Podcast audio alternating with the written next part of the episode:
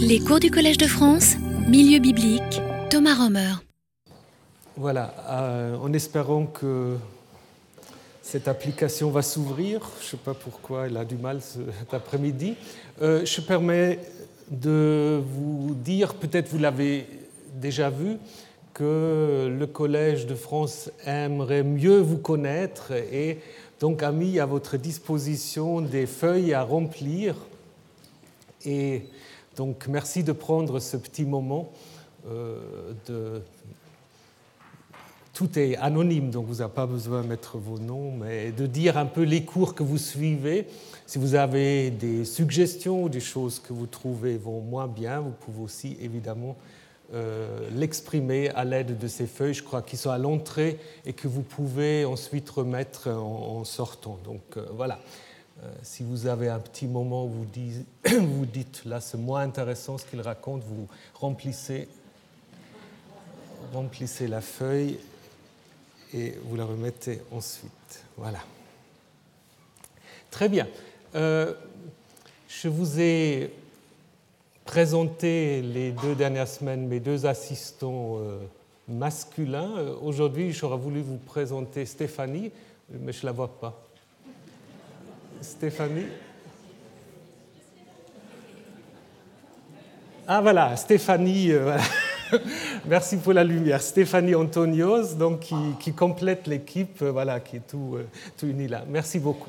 Voilà, alors nous allons pouvoir commencer donc de nous intéresser à un texte, nous avons déjà vu la semaine dernière la traduction, un texte qui est en effet euh, très important à la fois pour l'intelligence euh, du cycle d'Abraham, mais qui également euh, est aussi souvent utilisé, traité, maltraité dans des questions, je dirais, plus contemporaines géopolitique sur la possession du pays, mais aussi sur la relation entre judaïsme, christianisme et islam.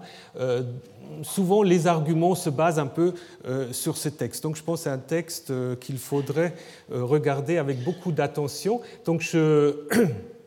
Je ne refais pas la traduction parce que nous l'avons vu, donc je vous rappelle simplement que finalement c'est un texte sur le plan narratif, il ne s'y passe pas grand-chose. C'est surtout euh, un texte qui consiste de discours divins, où Dieu se présente d'abord à Abraham comme El Shaddai, et puis des réactions d'Abraham, deux réactions d'Abraham. D'abord la prosternation, ensuite l'annonce euh, donc euh, d'une alliance avec changement de nom pour Abraham, une précision euh, par rapport à cette euh, alliance qui en fait euh, se concrétise, d'abord dans le don d'un pays et ensuite par un signe, un signe d'alliance qui est donc la circoncision et qui occupe en effet une place importante. Ce qui est intéressant dans ce texte aussi, cette alliance à la fois, elle est annoncée comme une alliance éternelle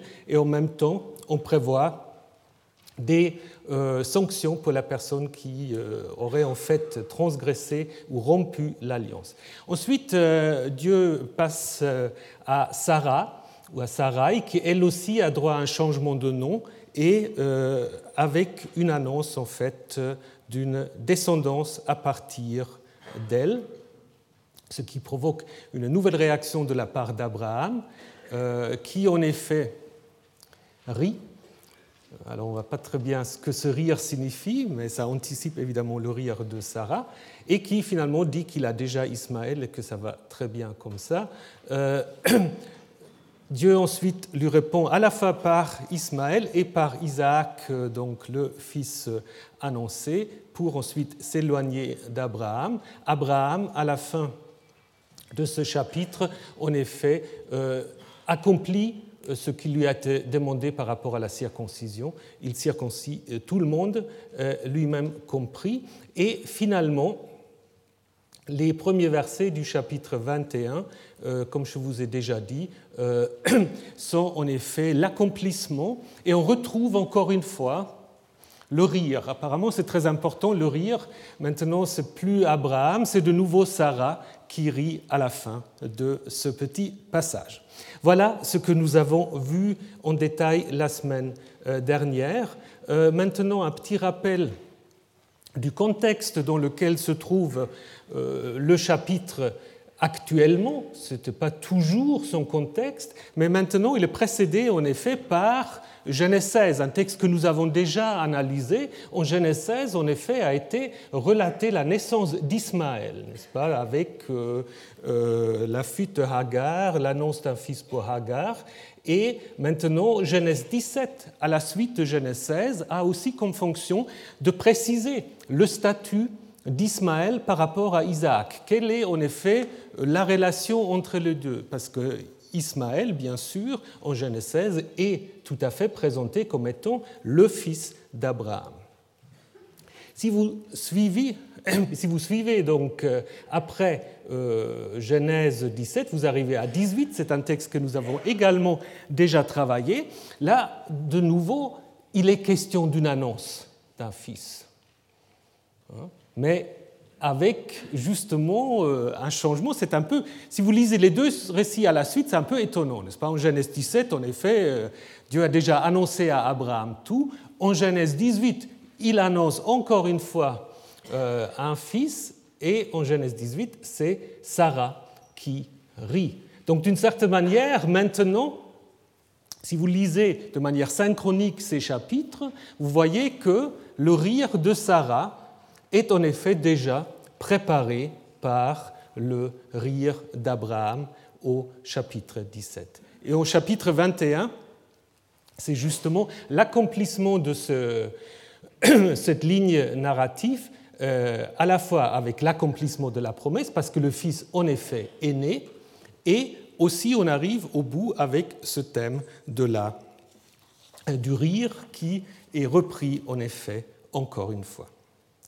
Alors, si on regarde le plan un peu en détail de, notre texte, comme je vous ai déjà dit, ce n'est pas vraiment une narration. Euh, la seule chose qui se passe au niveau de la narration, c'est les deux réactions d'Abraham et la notice finale, la circoncision euh, des membres de la maison d'Abraham. Autrement, vous avez un double encadrement. Vous avez donc un double encadrement. Vous avez des notices chronologiques tout au début. Abraham a 99 ans et il les a toujours à la fin de l'histoire. Et on rajoute encore l'âge d'Ismaël. Après, vous avez un deuxième cadre un peu plus étroit où en fait Yahvé apparaît à Abraham, se fait voir à lui, et au, verset 22, il s'éloigne de Dieu, il monte, donc en fait, qui encadre les cinq discours euh, divins. Ces cinq euh, discours, en fait, concernent différentes personnes. Et en hébreu, ils sont toujours introduits par ce qu'on appelle en hébreu, pour les hébraïsants, une inversion, c'est-à-dire ce sont en fait des propositions où le verbe ne se trouve pas en premier, ce qui est le cas normal dans la syntaxe hébraïque. On commence avec le verbe, et là par contre on commence par ani, moi, c'est Dieu qui parle, et qui dit ce qu'il va faire lui, c'est-à-dire établir une alliance avec Abraham, ensuite qui implique un changement de nom pour Abraham, ensuite vient Ve'ata et toi, c'est-à-dire Abraham, qu'est-ce que Abraham va faire par rapport à cette alliance, la circoncision? Euh, Troisièmement, Sarai, maintenant on passe d'Abraham à Sarah, et finalement, ou l'Ishmaël, et en ce qui concerne Ismaël. Donc les différents discours, à part du premier qui est une sorte d'introduction générale, concernent en fait quatre, personnes, si on ose dire, Dieu lui-même, Abraham, Sarah et Ismaël, dont on va en effet euh, définir le statut par rapport à cette alliance qui va se mettre en place. Donc, comme je vous disais déjà, il y a plusieurs enjeux dans ce texte. Euh, la première chose qu'on peut dire, il y a la relation Isaac-Ismaël. Et ça, c'est une question, en effet, qui est toujours débattue. Ismaël fait-il partie, vie ou non, de cette alliance qui est mise en place ici? Et deuxième question, la possession du pays de la terre. Que signifie le don du pays à Abraham? À qui le pays est donné et comment ce pays est-il donné? Donc là, il y a une question qui est en grande partie aussi liée à un problème de traduction, comme nous allons le voir.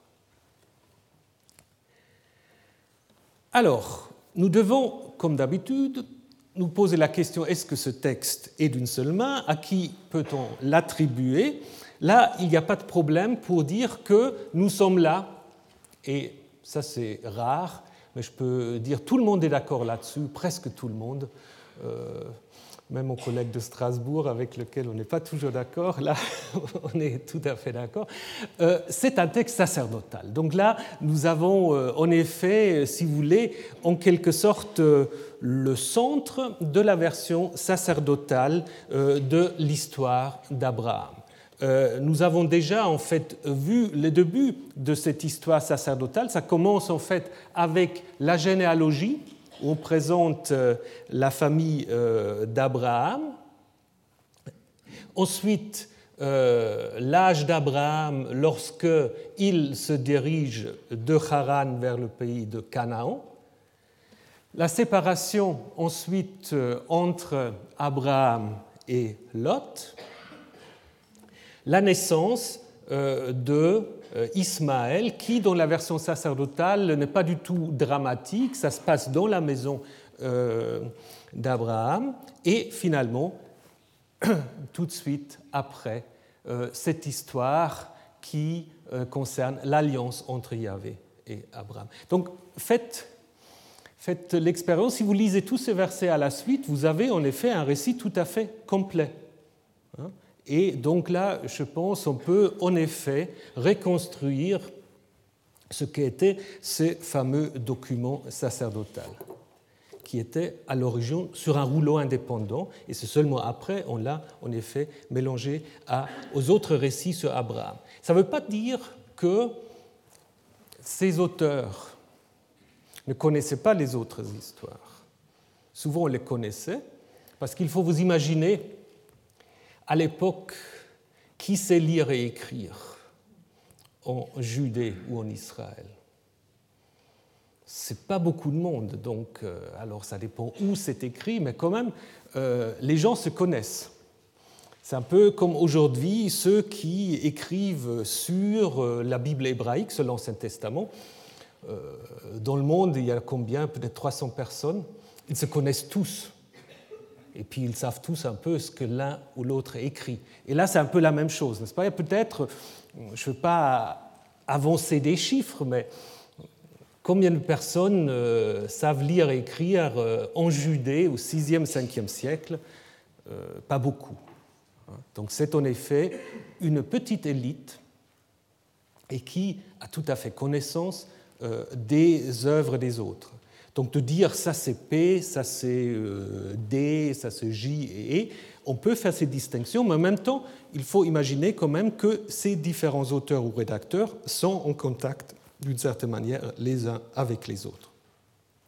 Alors, revenons maintenant à Genèse 17. Bien que ce soit un texte sacerdotal, il y a quand même des discussions de savoir si le texte d'origine était identique à ce que nous avons maintenant. Et là, il y a plusieurs problèmes euh, dont j'aimerais vous entretenir euh, pendant un petit moment. Premier problème abordé par les spécialistes, c'est le nom de Yahvé au début du verset 1.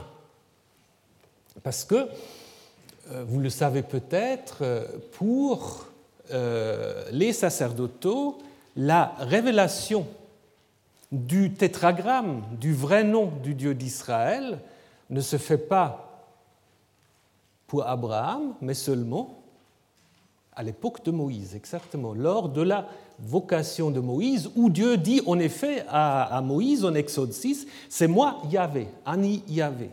Mais je ne me suis pas fait connaître comme Yahvé auparavant, à Abraham, je suis apparu comme étant le El Shaddai, donc titre qui est utilisé ici. Donc il y a eu des gens qui ont dit, mais donc c'est totalement incohérent euh, que ici l'auteur emploie euh, Yahvé, alors que Abraham n'est pas censé le connaître.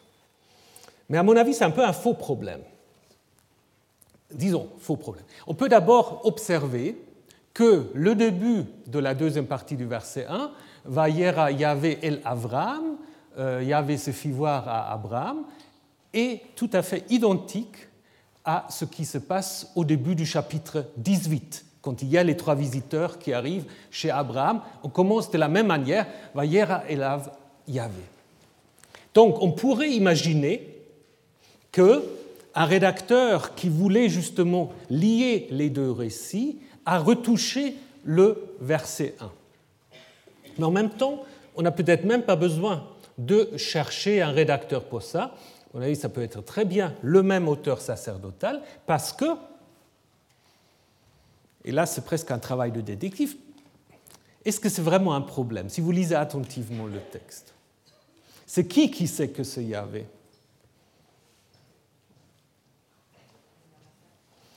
Ben, C'est le narrateur et l'auditeur ou le lecteur. Donc en fait, on donne une information au public. Le public sait que le Dieu qui va se présenter là à Abraham, avec un autre nom justement, en se présentant comme El Shaddai, en fait, c'est Yahvé. Seulement Abraham ne le sait pas. Donc du coup, il n'y a pas vraiment là, me semble-t-il, de contradiction avec euh, l'idée euh, sacerdotale de la révélation du tétragramme à l'époque de Moïse. Là, on donne, et ça c'est une stratégie narrative assez courante, on donne une information au lecteur ou à l'auditeur probablement que le héros du récit n'a pas. Hein, c'est une stratégie que vous retrouvez par exemple en Genèse 22, euh, un texte qui commence par dire Et Dieu mit Abraham à l'épreuve. Mais Abraham, ce n'est pas du tout que c'est une épreuve. Abraham, c'est seulement qu'il est censé sacrifier son fils. Hein. Tandis que le lecteur sait, voilà, c'est une épreuve.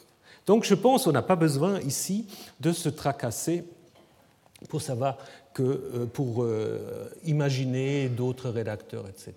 On peut dire c'est peut-être une sorte d'arrangement par rapport à 18, mais même à l'intérieur de Genèse 17, ce n'est pas quelque chose de gênant, je dirais presque au contraire.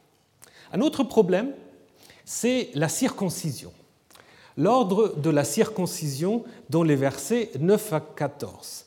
Hein, donc vous vous souvenez, euh, Dieu annonce une alliance et après on dit, voilà l'alliance que vous garderez.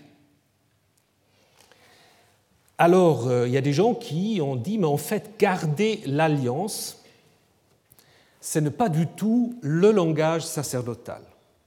Garder l'alliance, on trouve ça où? On trouve ça notamment dans le livre du Deutéronome, donc dans ce qu'on appelle la littérature deutéronomiste. Donc ce n'est pas vraiment une expression euh, qui est euh, typiquement paix. De même, l'expression rompre l'alliance, rompre l'alliance, qui d'ailleurs fait un peu contradiction avec l'idée que Dieu annonce là une berit olam, une alliance perpétuelle, dont il est le seul instigateur, et là, tout d'un coup, on imagine que quelqu'un puisse rompre l'alliance. À cela s'ajoute une autre expression qu'on ne trouve jamais dans les textes P originels, euh, la nefesh, l'âme, la personne, sera coupée de la communauté. Nous devons encore nous interroger ce que ça veut dire, n'est-ce pas? Est-ce que c'est la peine de mort? Est-ce que c'est autre chose? J'y reviendrai. Donc tout cela, en fait, amène en fait euh, euh, les, les, spécialistes, ou un certain nombre de spécialistes, euh, d'imaginer que ces versets 9 à 14 ont été ajoutés par quelqu'un plus tard, d'autant plus que les versets 15 à 19, le changement de Sarai en Sarah, n'ont pas de lien direct avec ce qui précède, mais reprennent en fait le premier discours où il est question du changement de nom Abraham, Abraham. Donc, on peut se dire, on n'a pas besoin de la circoncision. Alors, si on suit, si on suit euh, cette idée, si on enlève les versets 9 à 14, vous êtes devant un problème. Parce que si vous les enlevez, tout d'un coup, à la fin, il y a Abraham qui, tout seul, dit Tiens, ah, c'est marrant, je vais faire une circoncision. Alors qu'il n'a pas reçu l'ordre n'est-ce pas? Donc là, en effet, il y a quelque chose qui ne va pas très bien. Donc à ce moment-là, il faut être totalement cohérent, comme l'est par exemple Verlet et d'autres. Euh, je vais vous mettre aussi sur le site la bibliographie des, articles que je cite euh, ici. Donc lui, il dit, bah, en effet, euh, il faut dire que tout le texte ne contenait aucune allusion à la circoncision. Donc à l'origine, c'était simplement l'alliance qui était annoncée et euh, la naissance d'Isaac sans aucune réaction de la part d'Abba. Euh, personnellement, je ne suis pas convaincu euh, de cette solution parce que si vous regardez les autres alliances dont P parle, la première justement avec Noé, ces alliances sont en effet accompagnées d'un signe. Noé, vous vous souvenez, c'est l'arc-en-ciel qui n'est pas un ordre, mais qui est en effet une sorte de matérialisation de cette alliance. Et donc d'avoir ici simplement une alliance, mais qui se concrétise en rien, ça ne me semble pas très logique. Ceci dit, cela dit, attendez, cela dit, euh, les versets 9 et 14 posent comme un problème. Ça, il faut le reconnaître. Euh, 9, nous avons déjà dit euh, que l'idée de garder l'alliance pour paix, c'est un peu curieux, mais c'est surtout le verset 14. Le verset 14 qui, en effet, imagine que quelqu'un ne voudrait pas se faire circoncire. C'est lui qui ne sera pas circoncis, il sera coupé euh, de la communauté. Là, en fait, euh, la première indication que la circoncision puisse être un problème, ben, nous l'avons dans les livres des Maccabées. Donc là, nous sommes à l'époque hellénistique euh, Dans le livre des Maccabées, on, lit en effet que la haute société de Jérusalem trouve c'est plus très chic d'être circoncis, et puis on se refait des prépuces comme on peut, et ça pose en effet un problème d'identité euh, qui est donc euh, traité et qui, est une des, raisons données par l'auteur des Maccabées pour ensuite cette guerre de résistance contre les Grecs et les Romains. Donc ça, je pense en effet qu'on pourrait imaginer que ces versets 9 et 14 ont été ajoutés après coup, hein, parce qu'ils font euh, en fait euh, de la circoncision une sorte de, devoir qu'on pourrait refuser, donc une idée qui, à mon avis, est absente euh, au début. De même, on peut aussi se poser la question de cette euh, précision, c'est lui qui est né dans la maison ou c'est lui à qui avec de l'argent de n'importe quel étranger. C'est aussi quelque chose d'un peu curieux qui présuppose peut-être déjà une sorte d'idée de prosélytisme, donc des gens d'ailleurs qu'on a chez soi-même et qui veulent appartenir euh, au peuple élu. Euh, on a en fait un exemple pour ça, euh, dans le livre de l'Exode, euh, pour la Pâque, c'est un texte où tout le monde dit c'est un texte très tardif, aucun étranger n'en mangera, tu circonciras ton esclave, acheté à prix d'argent, alors il en mangera. Donc si l'esclave est circoncis, il peut en manger. Donc ça présuppose évidemment une situation euh, où les destinateurs sont plutôt des gens aisés, qui ont des esclaves, qui ont une maisonnée importante, et euh, donc pose la question de l'intégration de ces esclaves. Euh, l'expression miknat kesef, donc euh, au prix d'argent, on le trouve seulement en Genèse 17 et dans ce texte d'Exode 12. Donc apparemment, ces deux textes quand même vont ensemble. Et on peut encore se poser la question si cette précision que l'esclave est acheté de l'étranger, si ce n'est pas une une précision qui devient nécessaire après que Lévitique 25 interdit en effet qu'on euh, puisse acheter un esclave hébreu. Lévitique 25, un texte qui, au moins sacerdotal, mais peut-être même encore plus tardif, euh, admet qu'on a des étrangers comme esclaves, mais pas des gens du propre peuple. Donc cette précision, acheter chez l'étranger, euh, c'est peut-être en effet déjà cette volonté de euh, mettre en parallèle euh, la prescription de Genèse 17 et Lévitique 25. Et finalement encore le verset 21, donc euh, la répétition de l'alliance avec Isaac, c'est en effet un doublé du verset 19 parce que là déjà on avait annoncé une alliance avec Isaac, et puis la réaction d'Abraham euh, au verset 23 reprend directement ce qui était dit avant. Donc je vous ai mis en rouge ce verset.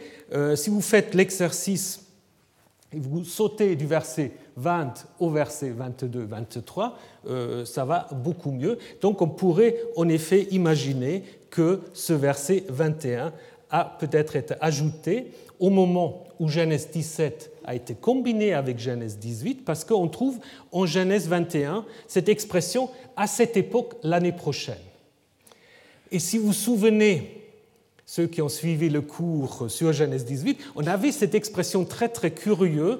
Euh, on ne savait pas très bien comment la traduire. Donc, raya, au temps de la vie, n'est-ce pas? Est-ce que justement quelqu'un ne voulait pas déjà dire, en fait, ça veut dire l'année prochaine hein? Donc, on peut, avec tout ça, reconstruire, là, je dirais, avec une certaine facilité, le récit originel de paix, qui ne comporte pas encore l'idée qu'on puisse sortir de cette circoncision et qui ne comporte pas encore cette idée euh, que des esclaves de partout peuvent se faire circoncis. Voilà, euh, c'est le texte tel que les auteurs sacerdotaux l'ont d'abord conçu.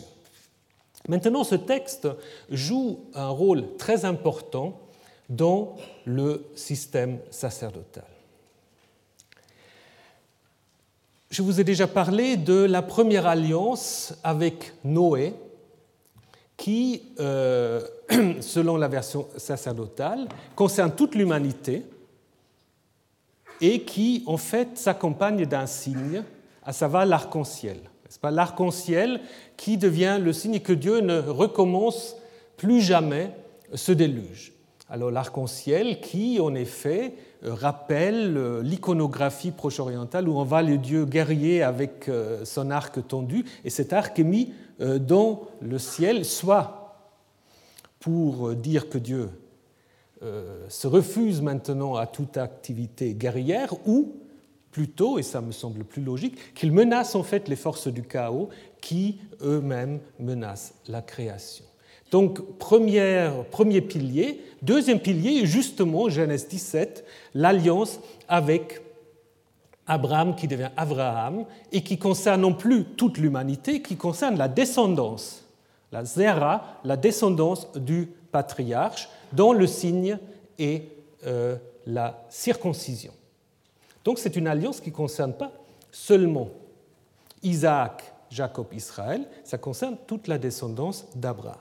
Et finalement, là il n'est pas question directement d'alliance, mais la révélation à Moïse en Exode 6, et là seulement nous sommes, si vous voulez, à ce qui fait la spécificité d'Israël, à savoir la connaissance du vrai nom de Dieu, avec comme signe tout ce qui va se construire à la fin déjà de l'Exode et dans le livre du Lévitique, le culte, le vrai culte sacrificiel, dont Israël est le seul à pouvoir l'offrir à Yahvé. C'est ça la spécificité, ce n'est pas la possession du pays, ce n'est pas euh, d'autres promesses, c'est ce culte que Israël offre à Yahvé. Donc on peut en effet dire que euh, a une idée de trois, trois cercles qui, les trois, en fait, se caractérisent par l'emploi de différents noms divins. Euh, lorsque P parle des récits de création qui concernent l'ensemble de l'humanité, il utilise le mot Elohim, Dieu, avec euh, justement cette particularité que c'est un mot qui peut à la fois se comprendre comme un singulier ou comme un pluriel, donc euh, un mot très ouvert, Elohim, le Dieu qui incorpore les dieux, donc c'est une sorte de monothéisme inclusif. Ensuite, pour Abraham, nous allons y arriver tout de suite, El Shaddai, El Shaddai qui est euh, le nom sous lequel Yahvé se révèle aux descendants d'Abraham, mais qui sont justement plus larges que Israël. Et le cercle étroit, Ça, ça concerne Israël via Moïse. Hein.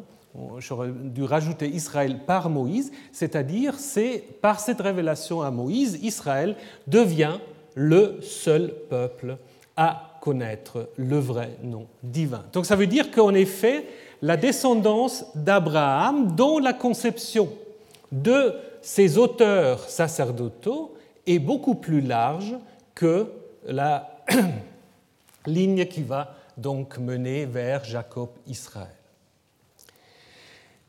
Nous avons vu qu'en Genèse 17, c'est justement sous le nom de El Shaddai que euh, Dieu se présente à Abraham.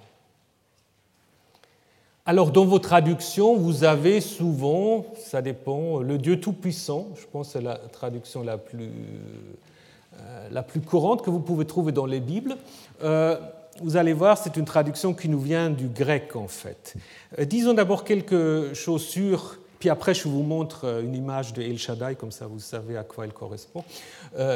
donc c'est un nom qu'on trouve plusieurs fois dans la Genèse et souvent dans le livre de Job. Mais dans le livre de Job, seulement Shaddai, sans le El. El, donc, euh, euh, vous rappelez, El, on le traduit souvent par Dieu, c'est d'abord un nom propre, Ilou à Ougarit, donc le dieu patron des panthéons cananéens, qui ensuite devient un peu comme Zeus, Deus, qui devient un peu un nom courant, un nom générique pour dire simplement Dieu. C'est peut-être en effet P qui, pour la première fois, a pris à la fois ce nom Shaddai et qui a combiné ce Shaddai avec El. Ça, c'est une possibilité, encore qu'elle n'est pas totalement assurée, mais souvent on imagine les choses comme ça. Alors l'étymologie du nom n'est pas tout à fait claire, il y a beaucoup de spéculations. Euh, on peut faire un rapprochement avec euh, de l'acadien Shadou, la montagne, donc ce serait le dieu de la montagne, ou vous pouvez aussi faire un rapprochement avec l'hébreu sadé, qui veut dire le champ, mais souvent aussi le champ qu'on ne peut pas cultiver. Euh, alors maintenant, on ne va pas aller dans le détail. Il est possible que Shadou et Sadé en fait dérivent euh, de la même racine. Et que ça désigne en fait à l'origine des territoires difficilement accessibles à l'homme. Pas? Donc, et qui va dans l'acadien plutôt vers l'idée de la montagne, des collines, et euh, dans, dans l'hébreu plutôt vers la steppe, euh, les, les, champs.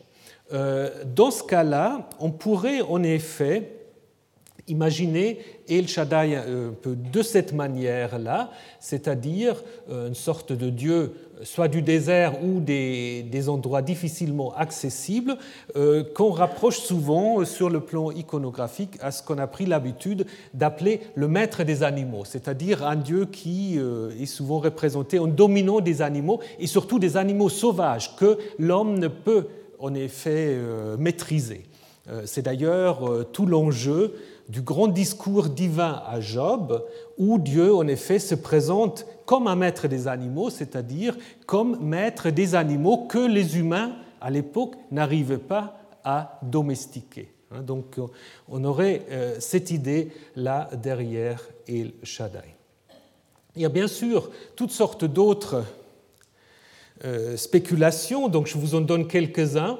Euh, il y a les féministes qui aiment bien cette idée de dorme, que je dois vous citer, qui pense qu'il y a un lien avec les mamelles, les mamelles, les seins, et que en fait, euh, El Shaddai aurait été à l'origine une divinité féminine que les machistes sacerdotaux auraient transformé en dieu mâle.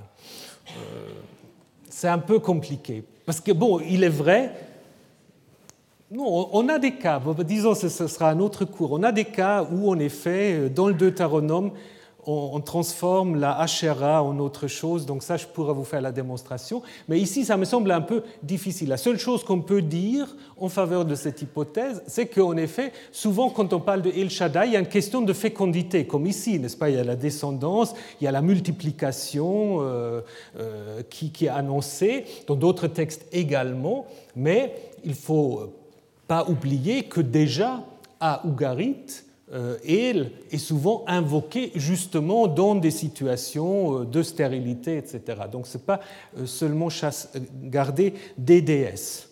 D'ailleurs, certaines déesses n'ont rien à voir avec la fertilité, comme justement Ishtar. Alors, je suis sceptique. on a aussi proposé un lien avec un mot égyptien qui est souvent utilisé pour caractériser les dieux. C'est lui qui délivre, avec un problème, d'après ce qu'il me dit mon collègue Grimal, que le dé en égyptien correspond plutôt à un tête là en hébreu, donc ça pose aussi un problème. Alors l'étymologie rabbinique, je vous la livre, évidemment, c'est plutôt une spéculation, c'est celui qui se suffit à lui-même. Che comme étant le hacher, le relatif, et dai, dai qui veut dire assez, c'est assez. C'est certainement pas l'idée originelle.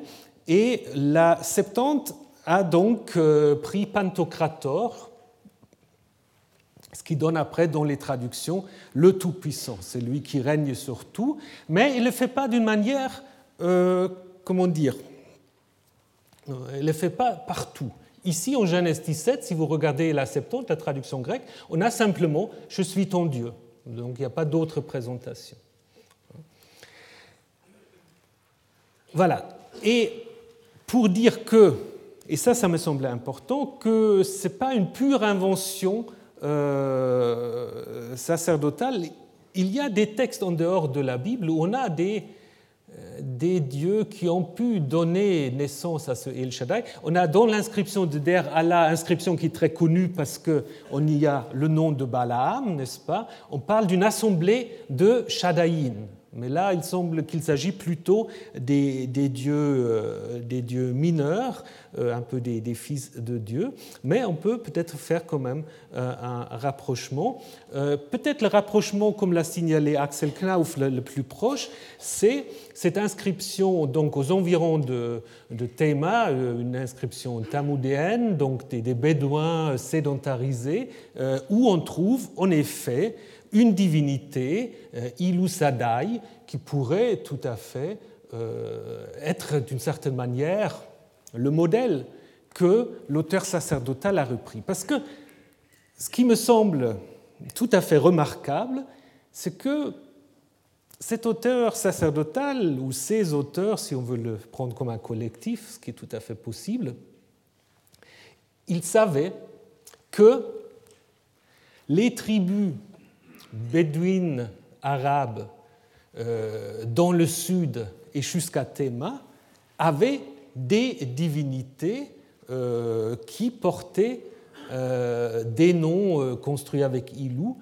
Et il a en effet imaginé que ces divinités-là étaient la manière de ces tribus-là de vénérer finalement le même Dieu que Israël, seulement sous un autre nom. Donc je pense en effet là, euh, P est un vrai théologien. Il, regarde qu'est-ce qu'on a euh, chez ces... Il, sait très bien ce qui se passe chez ces tribus, et puis il fait ce rapprochement en disant, mais c'est en effet sous ce nom-là que le Dieu d'Israël s'est jadis présenté à Abraham. Donc euh, je trouve que c'est un bel effort théologique de montrer en fait le lien entre euh, les euh, descendants de la ligne Isaac, Jacob, Israël et les autres descendants d'Abraham. Donc c'est en effet cette vision, euh, comme l'ont souligné plusieurs auteurs, cette vision très inclusive de l'auteur sacerdotal. Revenons maintenant au, au, texte, au verset 1, où en effet on peut observer après la, présentation euh, de Yahvé comme étant le El Shaddai, euh, cette première parole adressée à Abraham, marche devant ma face et sois intègre. Alors, marche devant ma face, c'est en effet euh, une manière de euh, décrire euh, le culte d'une divinité, peut-être l'origine de l'expression euh, fait penser à des processions hein, où on marchait devant peut-être une image de, de la divinité qui, était portée. ici, ce peut-être plus tellement ce sens-là. L'idée est en effet celle d'un comportement adéquat à la volonté de la divinité. Sois intègre, euh, ça c'est en effet, ou entier, ça c'est un terme très fréquent dans la législation sacerdotale, dans le Lévitique, vous le trouvez constamment, pour désigner les sacrifices licites, les sacrifices acceptables. Ce sont des sacrifices tamim, donc des sacrifices euh, intègres. Euh, on trouve la même expression en fait déjà pour Noé. Donc il y a une certaine mise en parallèle entre Abraham, et Noé. Hein, de Noé, euh, l'auteur sacerdotal va dire la même chose. Euh, Abraham, c'est un ordre qui lui est donné. Pour Noé, on constate, c'est un homme qui était juste et intègre, et euh, devant Dieu, Noé marchait. Maintenant, si vous comparez, si vous comparez les deux versets, vous pouvez remarquer une petite différence qui n'est peut-être pas totalement qui peut-être pas totalement euh, innocent. Donc, euh, j'ai oublié de vous dire que Tamim, à l'origine, si on suit Weinfeld, signifie en effet peut-être la, loyauté d'abord du roi vis-à-vis de, de, sa divinité tutélaire, ce qui ira très bien ici. Mais si on revient maintenant à la comparaison entre Genèse 17 et Genèse 9, euh, non, 6, 9, euh, vous voyez une petite différence qui n'est peut-être pas totalement euh, par hasard. La différence, c'est que de Noé, on dit simplement devant Dieu, il marche, et d'Abraham, on dit devant la face de Dieu. Donc c'est elle, et, pardon, c'est et à Elohim pour Noé, et l'ifne euh, devant la face pour Abraham. Alors est-ce que ça indique déjà qu'on est à un autre niveau, à un autre cercle, devant la face? Nous allons le retrouver dans notre récit. Euh, c'est en effet une expression qui peut avoir une connotation cultuelle, n'est-ce pas? Servir quelqu'un, être devant la face, euh, la face, si c'est à l'origine peut-être même la statue de la divinité. Après cette euh, première parole à Abraham, qui s'appelle encore Abraham, Dieu introduit ce qu'on a pris l'habitude de traduire par alliance. Donc je ne vais plus me battre contre cette traduction parce qu'elle est tellement entrée dans les mœurs. Je reste toujours un peu dubitatif si c'est la meilleure traduction qu'on peut faire. Il y a eu dans les années 70-80 des grandes discussions pour savoir comment faut-il traduire ce terme de berit ça n'a pas donné vraiment des résultats euh, très convaincants. Il y a d'abord un problème d'étymologie. Euh, le seul problème avec le terme d'alliance, c'est que très souvent, quand on parle d'alliance, on imagine que vous avez deux partenaires qui sont un peu égaux, qui se mettent autour d'une table, qui négocient et qui finalement se mettent d'accord sur un certain nombre de choses. Et ce n'est pas comme ça que ça fonctionne dans la Bible quand il y a la divinité qui est impliquée. Quand c'est Jacob et Laban, à la limite, on peut dire oui. Mais quand c'est Dieu qui euh, euh, est à l'origine de la beurite, c'est plutôt une sorte de traité, euh, comme le traité des vassalités que les rois assyriens imposaient à, leur, à leurs vassaux. Donc il n'y a pas deux partenaires égaux. Hein. L'autre partenaire, entre guillemets, il peut simplement accepter ou pas accepter l'alliance, mais il ne peut pas poser des conditions.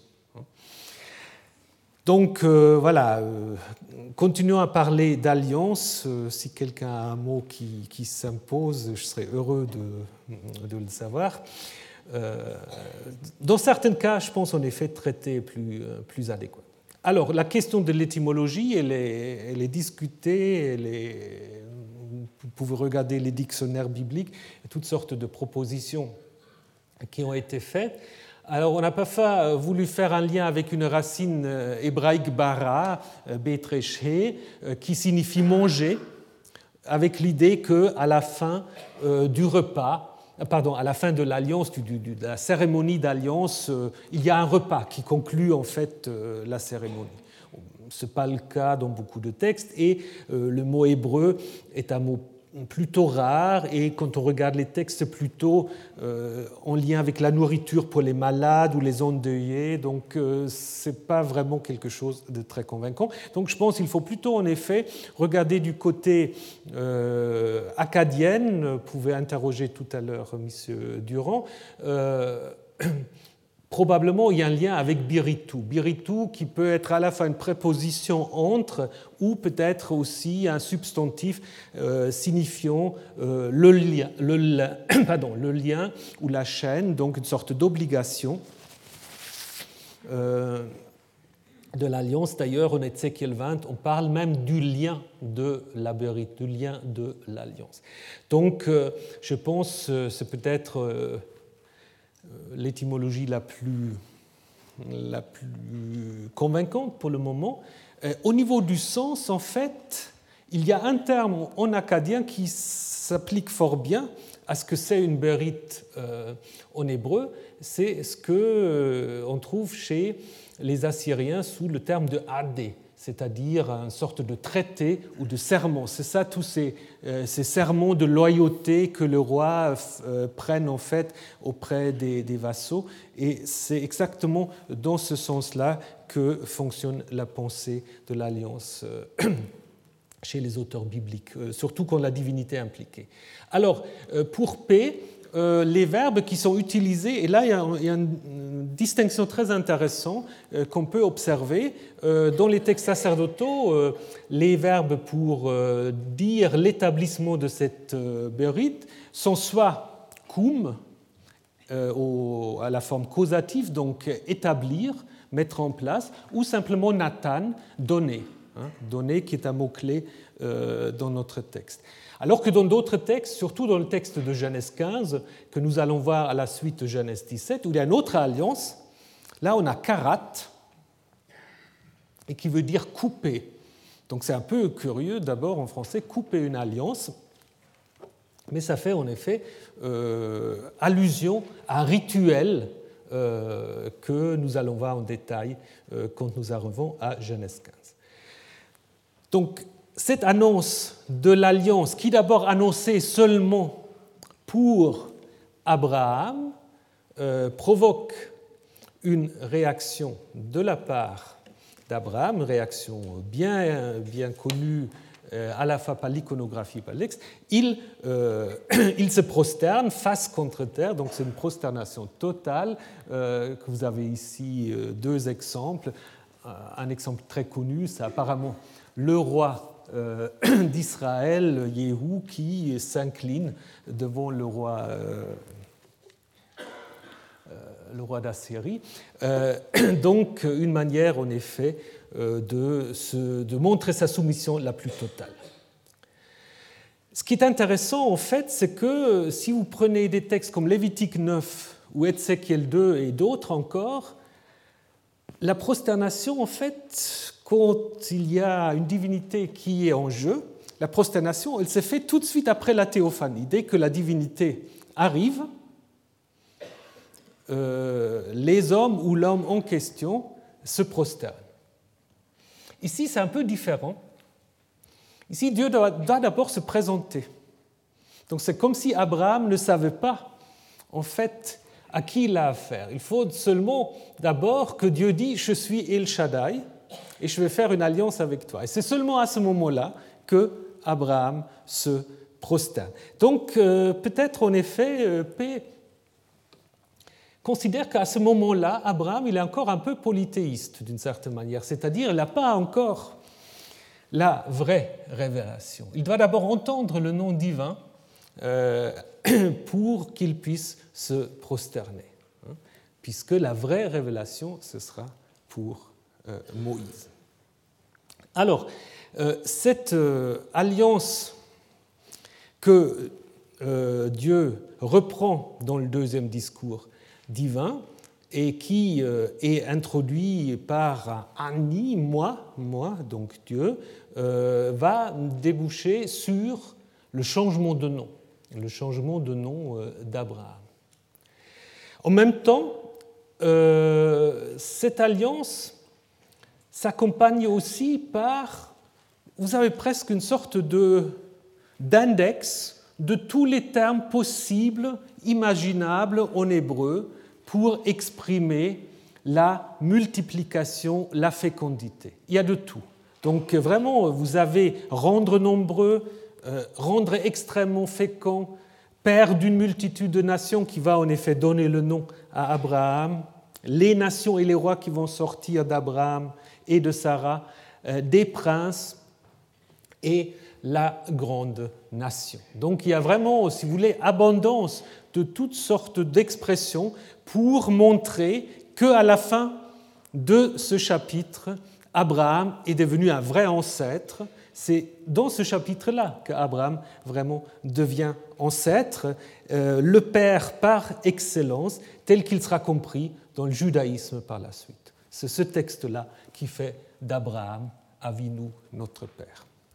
Euh, donc cela se matérialise en effet dans le changement de nom. Abraham, maintenant, devient Avraham. Alors, évidemment, on peut dire que l'étymologie qui est proposée ici est un peu curieux, pas très convaincant. Euh, puisque, on va dire, Abraham s'appelle Abraham parce qu'il devient le père d'une multitude, d'une foule. N'est-ce pas? Donc, euh, le nom qui est utilisé ici, c'est Hamon, qui signifie d'abord le bruit que fait la foule et ensuite la foule euh, tout seul. Et on prend de Hamon simplement le Ham pour le combiner avec Avraham. Avrahamon devient Avraham, avec aussi, euh, je vous le dis pour les hébraïsants, un petit problème que l'État construit, euh, du coup, n'est pas Avi comme c'est normalement le cas, mais Av, parce qu'autrement, ça devient encore plus compliqué. Donc, il vaut mieux changer un tout petit peu les choses. Et donc, euh, on a beaucoup spéculé sur ce que ça signifie réellement. Mais je ne sais pas si vraiment on doit faire ça. Alors on peut dire que probablement Abraham, alors la distinction en effet qu'on peut, euh, peut faire d'abord, c'est que Abraham, c'est un mot, un nom qui est attesté un peu partout euh, dans le Proche-Orient ancien depuis le troisième millénaire deuxième surtout, premier également, tandis que Avraham, vous n'avez pas des vrais parallèles. On essaye parfois avec ceci ou cela, mais il n'y a pas de vrais parallèles.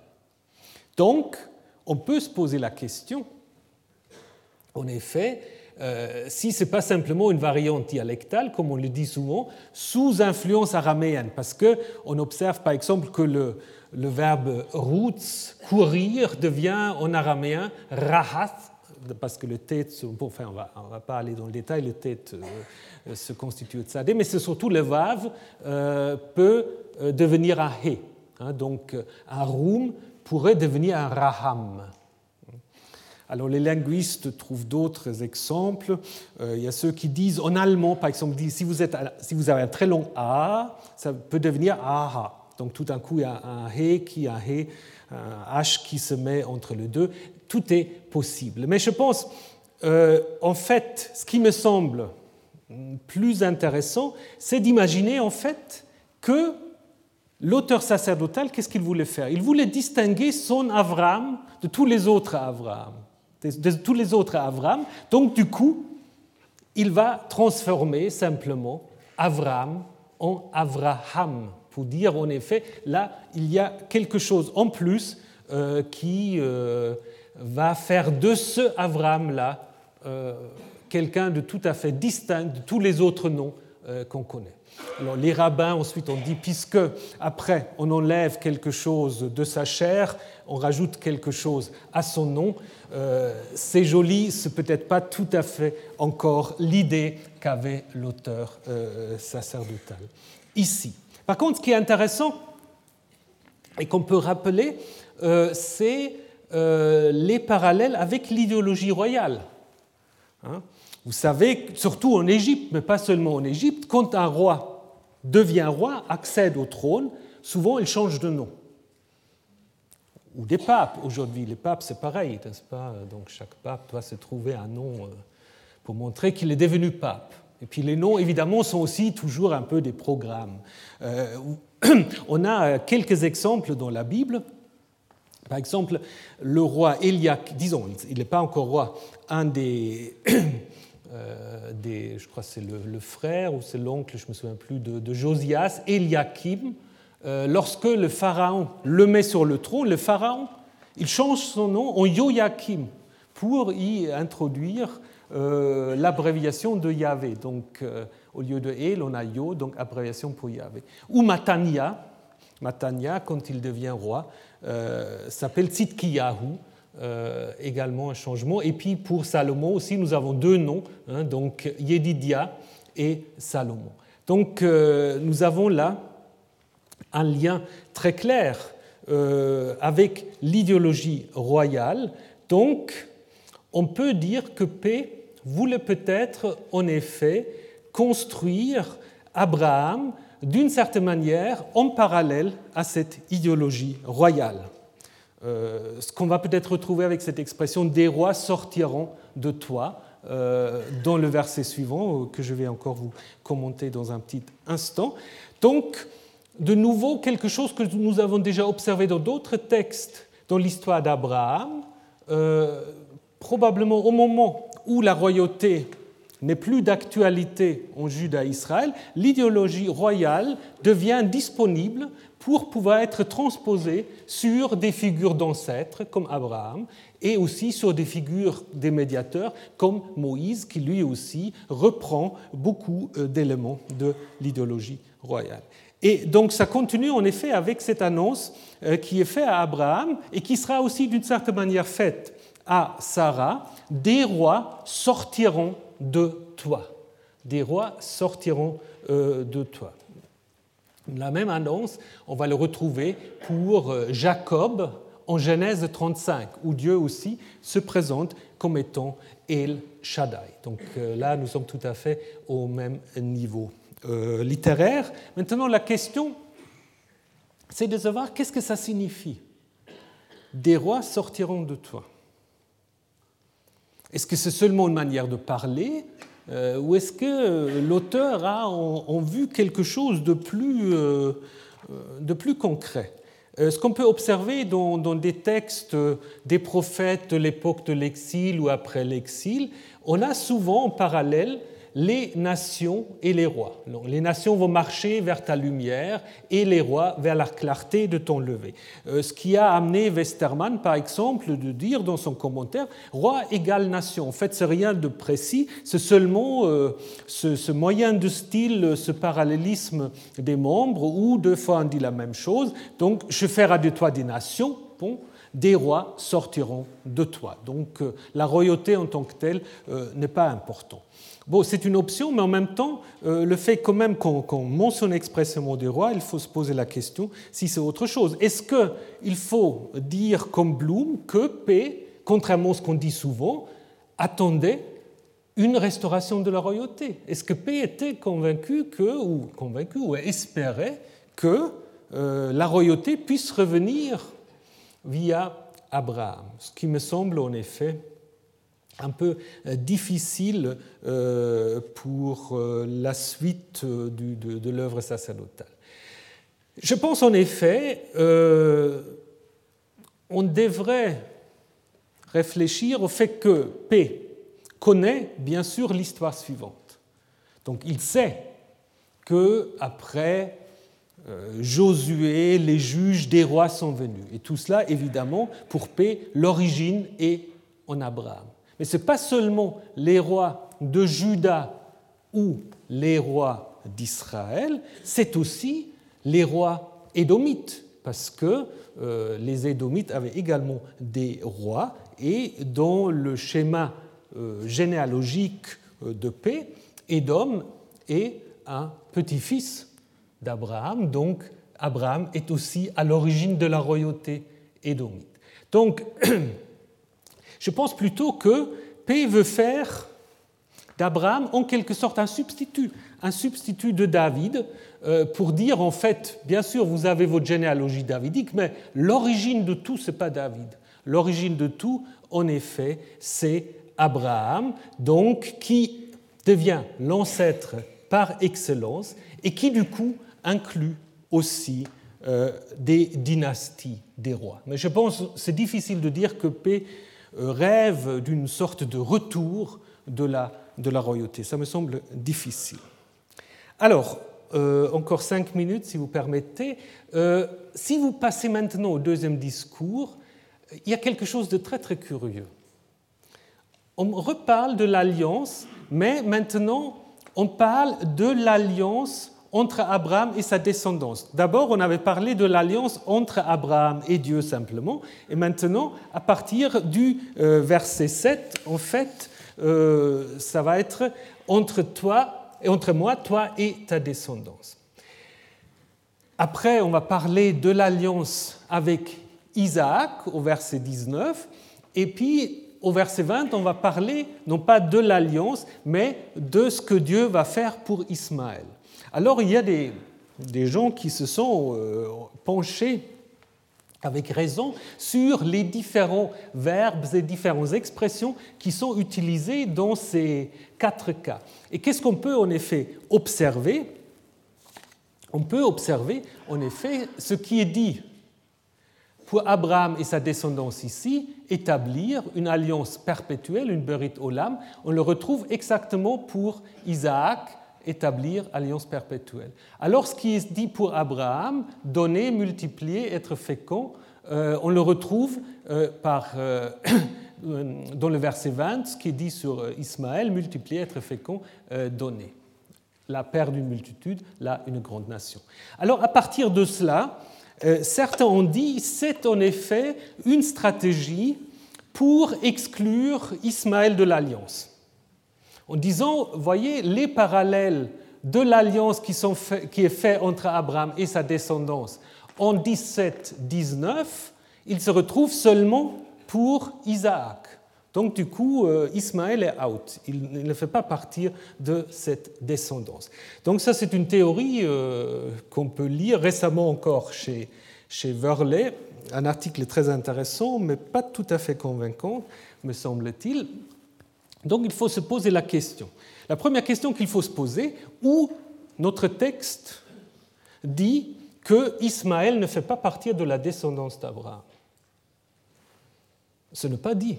Donc si on a ici Abraham et sa descendance, ben, ça inclut forcément Ismaël. Mais pourquoi alors ici au verset 20, Ismaël est mis en parallèle avec Abraham tout seul au début. Je pense c'est simplement pour tenir compte en fait euh, que Ismaël a une double fonction. Il est en effet, il fait partie de la descendance d'Abraham, mais en même temps, il a une fonction comparable euh, à celle d'Abraham, c'est-à-dire lui-même, contrairement à Isaac, lui-même devient de nouveau un ancêtre, un ancêtre de toutes les tribus, euh, de tous les peuples arabes qu'on va énumérer plus tard dans la Genèse euh, au chapitre 25 et 36. Euh, Donc à ce moment-là, je pense la distinction, elle se fait plutôt de cette manière-là. Donc Ismaël, en effet, n'a pas le même rôle que Isaac, mais ça ne veut pas dire pour autant qu'il ne fait pas partie de la descendance euh, d'Abraham. Et nous allons voir ça dans la suite, puisque euh, la semaine prochaine, nous devons parler encore de cette possession de la terre et surtout de la circoncision. La circoncision qui est évidemment un, moment central euh, dans notre texte, et vous allez voir que Ismaël participe tout à fait à ce rituel de la circoncision. Alors ensuite, si vous voulez déjà vous préparer, nous allons comparer ce texte à euh, celui de Genèse 15. La semaine prochaine, vous aurez la traduction de Genèse 15, mais vous pouvez bien sûr aussi déjà consulter vos Bibles qui n'ont pas tout faux, donc vous avez là aussi des traductions. Je vous souhaite une bonne semaine et je vous dis à jeudi prochain.